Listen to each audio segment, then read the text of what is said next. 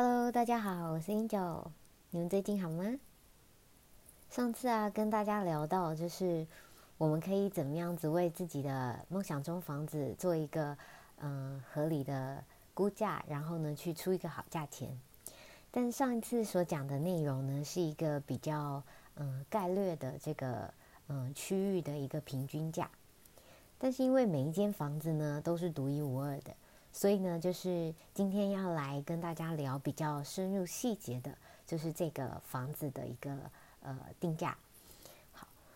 那为什么房子定价是一个这么困难的问题呢？哈，因为就是房子跟一般我们在市面上买商品呢比较呃不一样，因为呢市面上的商品啊，就是假如说你今天要去买一罐洗发精啊。买一个那个保养品好了，就是每一个人呢去买同一个东西都是呃拿到一模一样的，所以呢他会付出呃一模一样的价格，就只需要付那个嗯简单的定价就可以了。可房子不一样，因为呢房子每一间房子呢，其实说呃严格来讲呢，它的条件呢都是呃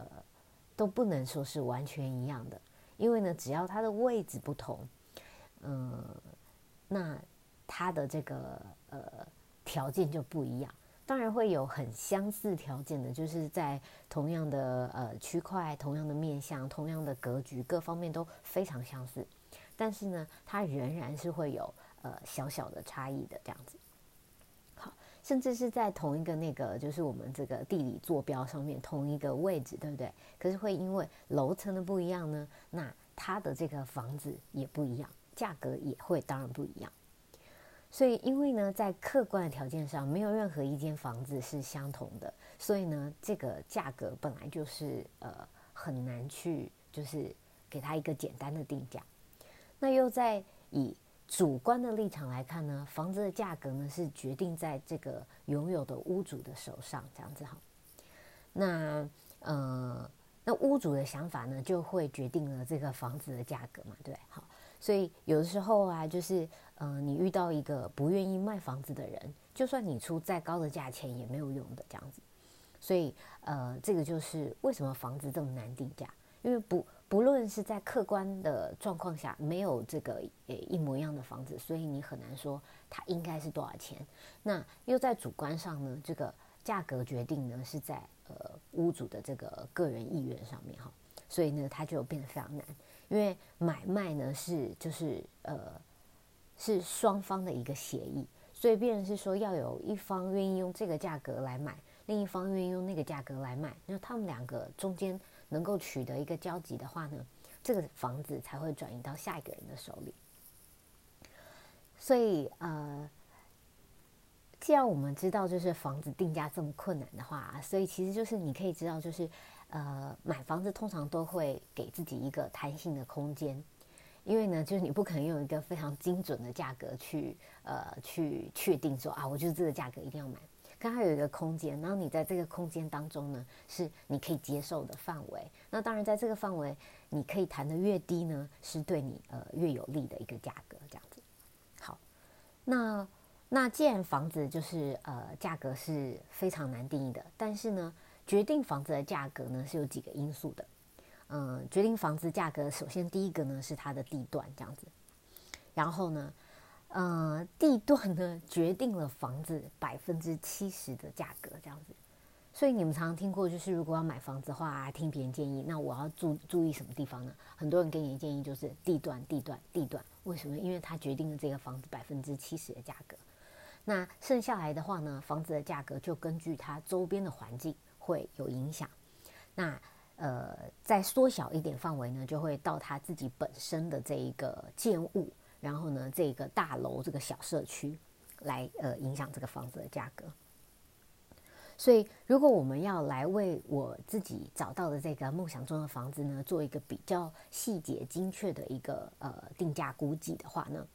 呃，我们可以做第一件事情呢。就是呢，去找这个呃，你所要寻找房子的这个区域的一些呃房仲公司，然后去询问他呢，就是在最近一段时间之内呢，嗯，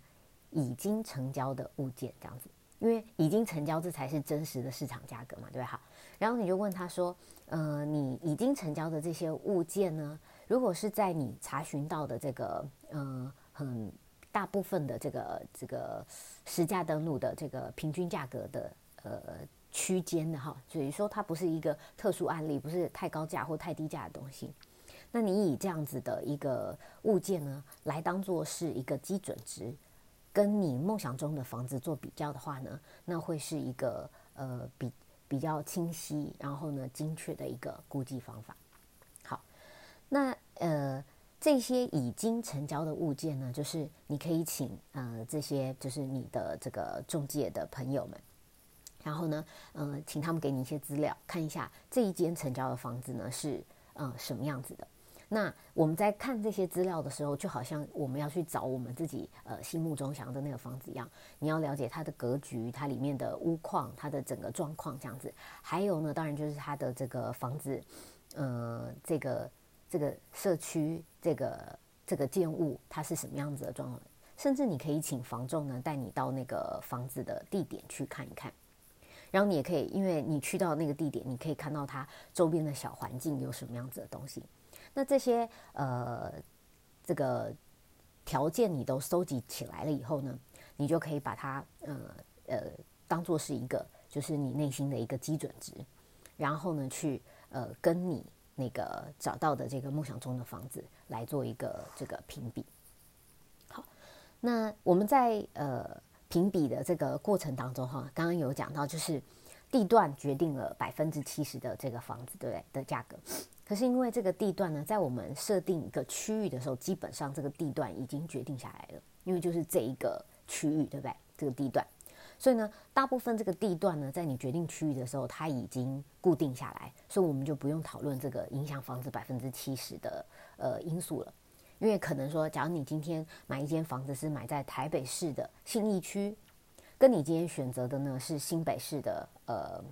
嗯，我们随便讲一个，就是永和区好了。这两个区域呢，它是不是本身的房子的这个呃价格单平的价格就已经有一个非常大的差别了？那这个差别就来自于地段带给他百分之七十的差别。好，那呃那剩下来的话呢，会还有什么样子的因素会在这个当中影响这个房子呢？就是我们刚刚讲到的它周边的环境。好，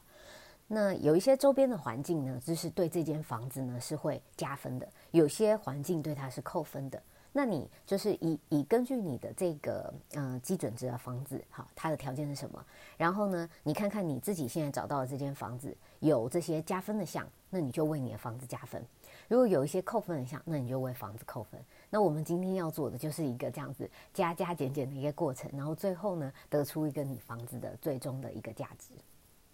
好，那我们今天来讲这个环境啊，有什么东西的话是会对它加分跟扣分的哈？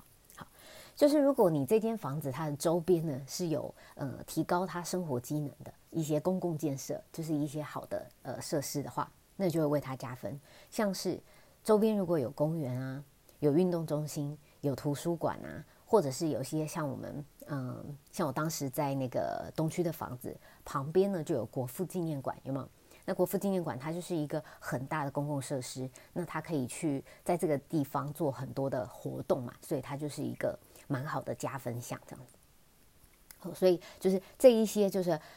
有利于生活的这些设施呢，就会是你的这个一个加分项。然后再来的话，那什么东西是扣分的哈？就是如果你这个周边有一些险恶设施，像是有庙宇啊、有夜市、有电台、有殡仪馆，或者是夜总会啊这些，或者甚至是医院，有医院的话，有些人认为是加分，有些人扣分这样子哈。那这些东西如果有在你的家旁边，然后呢，对你家呢是会有影响的。例如说庙的话呢，就常常拜拜啊，会有一些呃很嘈杂的声音，对？那夜市可能会为你家带来这个呃脏乱啊，或者是就是很晚的这个呃就是人潮还是很多的这个不好睡觉的这个问题。所以呢，就是这些东西呢，就是会呃影响着这个房子的这个价格。但是呢，有些这些因素，因为有些东西跟你的距离，如果这个有一个适当的距离，例如说这个距离呢是你听不到声音的，就像是如果你家在小巨蛋的正旁边，可能诶有一点辛苦，因为他如果开演唱会或什么时候就是超吵的。可是如果你跟他是有一个适当距离，你听不到那个声音的话呢，那有一个这样子的大型公共设施，它反而就是一个加分的效果。那呃，像是我们讲到，就是如果你周边啊有呃，就是菜市场啊，或者是夜市这样东西。它其实对于就是呃生活是蛮便利的，对吗？就是如果你有时候半夜想吃东西啊，或者是你想买菜的话，它都是蛮好的一个呃生活上的一个呃一个条件在那个地方。可是呢，就是它就是决定于你跟这个房子的距离。如果这个距离呢是呃由远到它不会就是脏乱影响到你，呃嘈杂影响到你，那它对你这个房子是加分的。如果它这些东西是会呃，就是直接影响到你，就在你家的正旁边，或者是就是呃走路两三步就到了这样子哈，那它就会变成是一个扣分项。所以每一个这个东西它是很呃细节的，你自己要去实地的了解以后，你才能做一个精确的评估。再来一句话，就是你这个房子呢，是属于在法规上规范的什么样的区块？例如说，有些我们的房子是盖在呃住宅区，有些是住商混合，那有些是在工业区，有些是商业区。那如果呢，今天是呃之前有一段时间，然后就是工业区的房子是蛮红的这样子，为什么呢？因为工业区的土地取得成本是一般住宅成本大概只有四到七成。所以呢，它盖出来的房子呢，相对会便宜，就是一般这个住宅房大概两成的价格这样。所以你会觉得，嗯，好像捡到便宜这样子。可是实际上呢，在工业区的话呢，它用作住宅用，它是违规使用的哈。所以其实是有一些风险在的。那如果你今天就是呃了解了它是工业区的房子，那你本身就要知道它的价格呢，已经应应该要比市价便宜个两成这样子。那当然，工业区的房子呢，也会有一些它自己的问题。呃，因为它房价便宜，所以它曾经有一段时间蛮红的、蛮火热的。但是后来也因为这个其实是违规的嘛，所以呢，其实你会有被呃政府取缔的风险。所以呃，你们就是要自己注意这样子。好，然后再来的话呢，就是呃，你这间房子它的呃周围离它呃让它的这个交通环境是怎么样子，是也蛮重要的哈。嗯，像是如果今天这个呃房子是离捷运站非常近的，或者是离公车站啊、火车站很近的，那这对他来讲呢都是非常加分的。例如说这些东西，例如说啊，捷运站距离这个房子在一公里以内，就走路你差不多十分钟左右可以到达的这个距离的话呢，那都会是为这个房子加分蛮多的。那甚至现在啊，因为我们台北市呃有很方便的 U bike 嘛，对不对？哈，所以就是说，如果你有呃旁边就有这个 U bike 停停靠站的话，那也会是呃蛮好的。那除了这些就是大众交通工具的这个交通之外呢，好，呃，开车的人呢，他就是讲究就是那个就是。道路交通嘛，因为其实我们在市区开车啊，嗯，很长，就是遇到红绿灯，它就会呃耽搁好多分钟，对不对？好，可是如果我们一上了快速道路，它就会变得呃非常非常快，这样子哦，就算距离远，它也很快这样子。所以其实它周边的交通也方便，像我现在住的这个，我是住在南港这个地方哈。那现在南港这附近呢，因为就是很棒，它上呃一高二高，然后上呃环东都非常非常的就是快速，可能顶多一个红绿灯你就可以上快速道路，所以你到任何地方，它好像不是一个很近的一个地方，可是它却让你到任何一个地方都。呃，时间很短，这样子哈，那这就是我觉得，嗯，它在交通上也会是加分的一个因素，这样子。好，那呃，这个就是它这个周边环境对于这个呃嗯这间房子它价格上的影响。那我们再缩小这个范围，来到这个建物的这个这栋大楼的本身哈。那这个这栋大楼呢，它是呃老房子还是新房子呢？也大大决定了这个房子的价格哈。嗯，我们一般来看的话，哈，就是房子的新旧呢，怎么样子影响它的价格？如果今天是一个，嗯，在这个区域新要推出的这个预售屋，它的这个价格呢，那在它周边的中古屋的价格，如果是差不多二十年以上的，大概就是只有这个预售屋一半的价格了。好，所以，呃，其实这个房子老的话，有一个平均的估计，也就是说，一个房子呢，呃，多五年，大概呢会少百分之十的价格。所以如果多十年，是不是少百分之二十？那因为你年纪越大，你超过二十年的时候呢，那个递减率会变大，这样子后，所以你超过二十年以上呢，就会变成呃新房子一半的价格了，这样子。好，那所以你就可以了解说，你自己现在这间呃看到的梦想中房子，它是新的还是旧的？新的就是比较贵，旧的比较便宜。那你跟这个基准值相比呢，他们的价差应该在怎么样的范围是合理的？你也可以有一个估计。好，那除了之外，这个大楼呢，它的外观，它所呃用的这个结构方式、工法是不是呃安全的这一个各方面，也都会影响到这个呃房子的价格。好，那再来就是说我我来看这个房子它的这个呃自己本身的这个条件哈，嗯，就是说这个房子里面呢，它的这个内装是怎么样的哈，就是它呃。现在它的这个呃，以前它可能有装潢，或者是没有装潢这样子哈。那它的这个装潢程度，你觉得你愿意为它加上去，就是一平你可以为它加多少多少钱这样子哈？好，那再来我们讲到就是说，这个房子还有一个呃，就是现在房子都会，我们是不是有呃主建物平数，然后还有这个公公社的平数嘛？哈。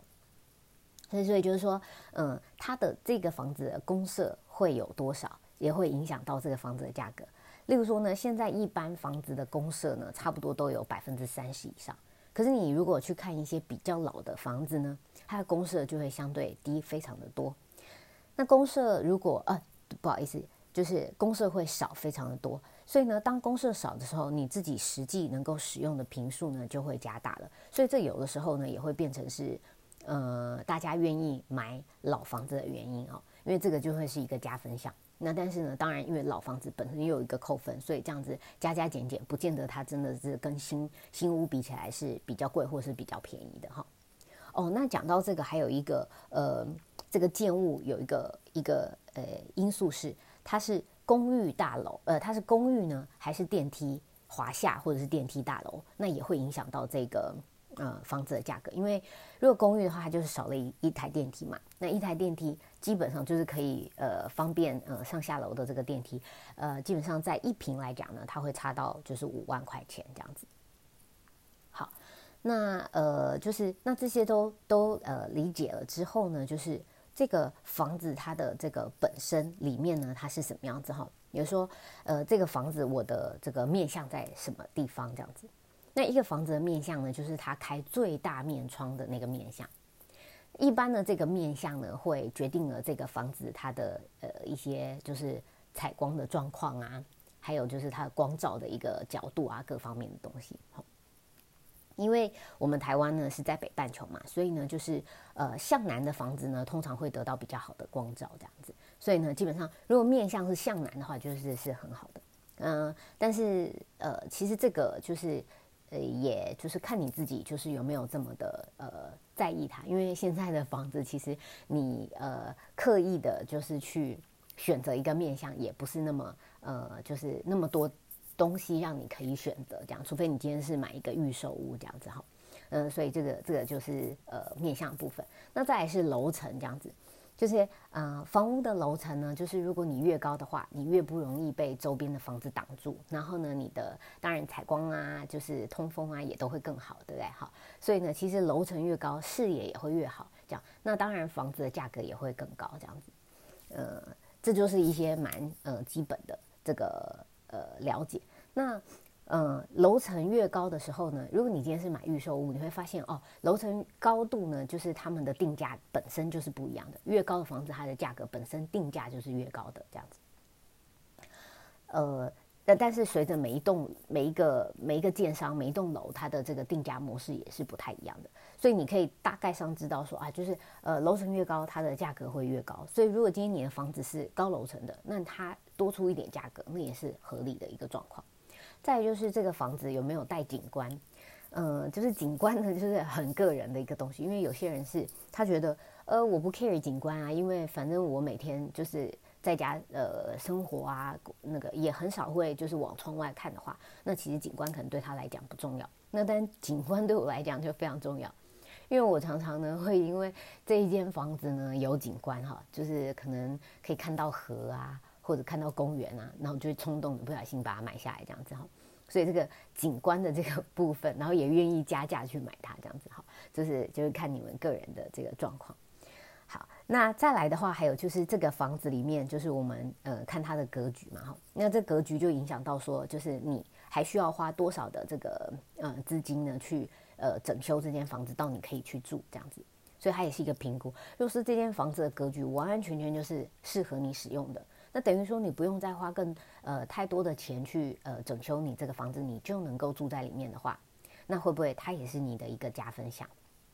好，那当然就刚刚讲到很多的，就是这间房子它本身的这个呃对外的窗有几个面向这样子哈，然后呢它的采光的这个有几个面向，然后呢这样子它的采光跟通风的状况怎么样呢，也都会让你觉得对这个房子有这个呃呃差别的这样子哈。就如果你有看过一间就是完全没有采光、没有通风的这个呃房子，跟一间采光通风很好的时候，你就会觉得啊。我愿意加一点价格在这样子条件的房子上面。好，那除了就是这个房子的本身之外呢，还有就是这一栋大楼呢，大家的邻居素质是怎么样子的哈？就是住在你旁边的人，他们是怎么样的人，也会影响到。那你这个怎么知道呢？就是有时候你就是要问啊，或者是呃跟邻居聊天啊，或者问管理员啊，或者是问那个房仲。这样子，然后你可以有一点点小小的了解。还有就是你在看这个房子的时候呢，你也可以去他的这个公社去走一走。嗯，哦，对，刚刚讲到这个公社的话，哈，就是这个公社呢，就是刚刚讲的公社平数有大有小，对不对？那我们说现在房子公社大概都占了百分之三十以上，这样子，对不对？可是你知道，有时候你这间房子，你一样是花了百分之三十的公社，可是你其实没有任何的公社使用，因为呢，所有的公社呢都是因为小工而来的。什么是小工呢？小工就是一些呃，就是小部人、小部分人使用的公社，也就是说，它可能是一个你的邻居前面的这个楼梯间，或者是走道，或者是电梯这样子的东西。所以，变成说你花了很多的呃钱嘛，因为它占了你的这个房子的百分之三十以上。但是呢，你买到的公社是只是你每天经过的地方这样子，那就可能这样子就觉得有点可惜。可如果你今天买到了公社，你要花三十几 percent，但因为可能这个大楼它的这个呃社区是比较大的，它的户数比较多，所以每一个人平均下来就可以去呃，就是支撑这个大楼我们需要的一些大型的大工啊。这个大工可能有游泳池啊，或者是。呃，健身房啊，或者是呃，就是交易厅啊，这样子的东西，那你真正能够去享用这些公社的话，你可能就会愿意多加一点价格在这个上面。好，好，那刚讲到就是这些公社的部分，你如果可以去这些公社走一走看一看，那你大概可以看出这一个大楼呢，它的这个呃管委会的这个管理的能力，这样子好。如果你觉得到处都管理的非常好的话呢，那代表这个管理会管管委会的这个呃这个运作是非常非常良好的，那这也会为这个大楼加分的。好，所以呢，就是这一些细项的这个内容呢，都是会加加减减的，就是为一个一个房子去呃，就是上上下下它的价值这样子哈。那你就拿着一些你已经已经确定在市场上被认决定的哈。这个基准值，也就是说，以及已交易的这些房子的条件状态，跟我心目中的这间梦想的房子来做一些比较。那比较完了之后呢，你大概就可以知道说，啊，全部加起来以后，我还是比较喜欢我这间房子。那可能你这间房子的客观上的条件呢，就还是呃是比较高的这样。所以呢，你就会觉得说，如果这个房子比基准值房子再高一些的话，你也会是呃愿意。用这样子的价格去购买它的哈，所以就是如果你总和的价这个结果呢，你是比较喜欢它的，那你可以把这个呃心中的对这个房子合理的价格呢加上去，可能加个呃一一平一两万啊，或者是十万、二十万，或者是五 percent 这样子哈。但是呢，最好最好你最后不要超过百分之十。好，那像我的话呢，我当时在买我第一间房子看的时候呢，我就。我就是因为看了以后，它的整个各方面的条件呢，都让我觉得很喜欢这样子哈。嗯，我呃，我那间房子呢，其实有一个一个蛮大的缺点哈，它的缺点呢是它的楼下呢有一间餐厅，所以刚刚没有讲到这个东西，就是说你这个大楼呢，它的呃周遭的环境嘛，对于这个房子到底是加分减分？那因为我楼下是一个餐厅，是不是？呃，餐厅的话，当然就是呃会有这个就是。环境上的这个问题嘛，哈，卫生上的问题，就可能会有一些比较容易有老鼠啊、蟑螂啊这些东西，对不对？然后呢，也会对于这个大楼的管线就是产生一些影响，所以它是我认为我那间房子扣分的，但它其他的部分呢都是。呃，加分蛮多的哈，就例如说这个房子它的格局刚好是我要用的，这个房子呢它的采光啊，它的这个通风都非常的好的，它跟我在同时间同时期去看周边的房子呢，真的是差异非常大，也跟我当时就是以一个呃在旁边成交的房子的基准值呢都差别很大，都是加分的这样，所以我就觉得嗯，我愿意把这个价格加上去，然后呢，当然就是呃。这个就是，但因为当时它是一个很老的房子嘛，哈，但因为它的这个呃公设的平数是很低的，所以就是在这样子权衡的最后呢，它其实还是让我觉得我愿意为它加价上去的，所以最后呢，我给它加价超过了百分之十这样的，加了大概十五 percent 左右哈，这是跟市一般的这个市价加了十五 percent，那这样子就是有一点太多了这样子哈。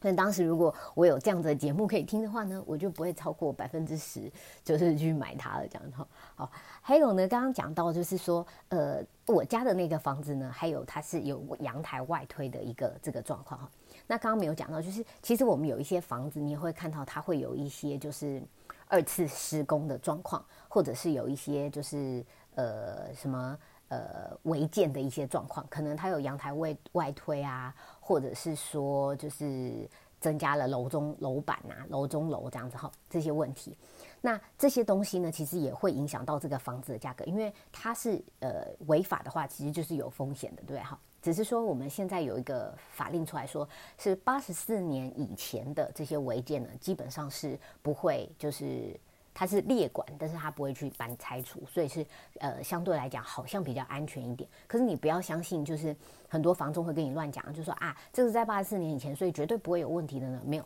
就是其实呃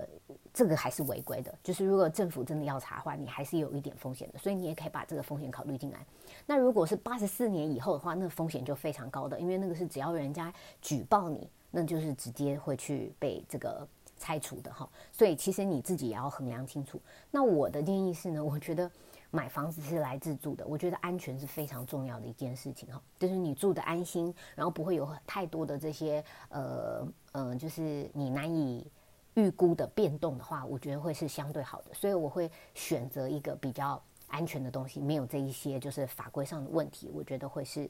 呃相对就是单纯又就是好的一个选择。这样好。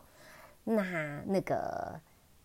我们今天主要就是告诉大家这一些影响房子的细部的这些呃因素，你都可以在就是呃加上你上一次所找到的这个实价登录的这个价格，然后再去为这个房子做比较细节的评估，那你会有一个更呃合理的价格，因为你这个更合理的价格呢，也会帮助你更呃有机会买到你这一间房子，你梦想中的房子哈。好，那我再为我们呃呃今天的内容啊做一个重点整理哈。我们今天就是想要能够呃为每一间独一无二的房子呢做一个细节的估价哈。首先第一个呢就是我们可以呃找到附近最近成交的一些物件来当做是一个基准值，跟我们梦想中的房子去做比较。如果这个基准值跟我们呃心心目中的那间房子的条件越接近呢，它会是呃能够。比较出越精确越好的一个这个呃估价结果，这样子。好，那第二个的话呢是每一间房子的价格呢会根据它的嗯呃地段、周边环境啊，还有就是小区域物件的本身呢呃有这个价格的不同，这样子。好，所以呃。那我们呢，就是这些条件呢，就是有些是加分，有些减分。那你就可以透过这些条件去呃加加减减，找出你自己房子合理的价格。然后第三个呢，就是如果你最终的结果呢，你是呃比较喜欢你这间房子跟你的基准值相比的话，你比较喜欢它，你可以把这个价格加上去，但最多呢，最好不要超过百分之十。好，那这就是我们今天就是如何评估你这间房子，就是很呃精确细节的这个估价方法。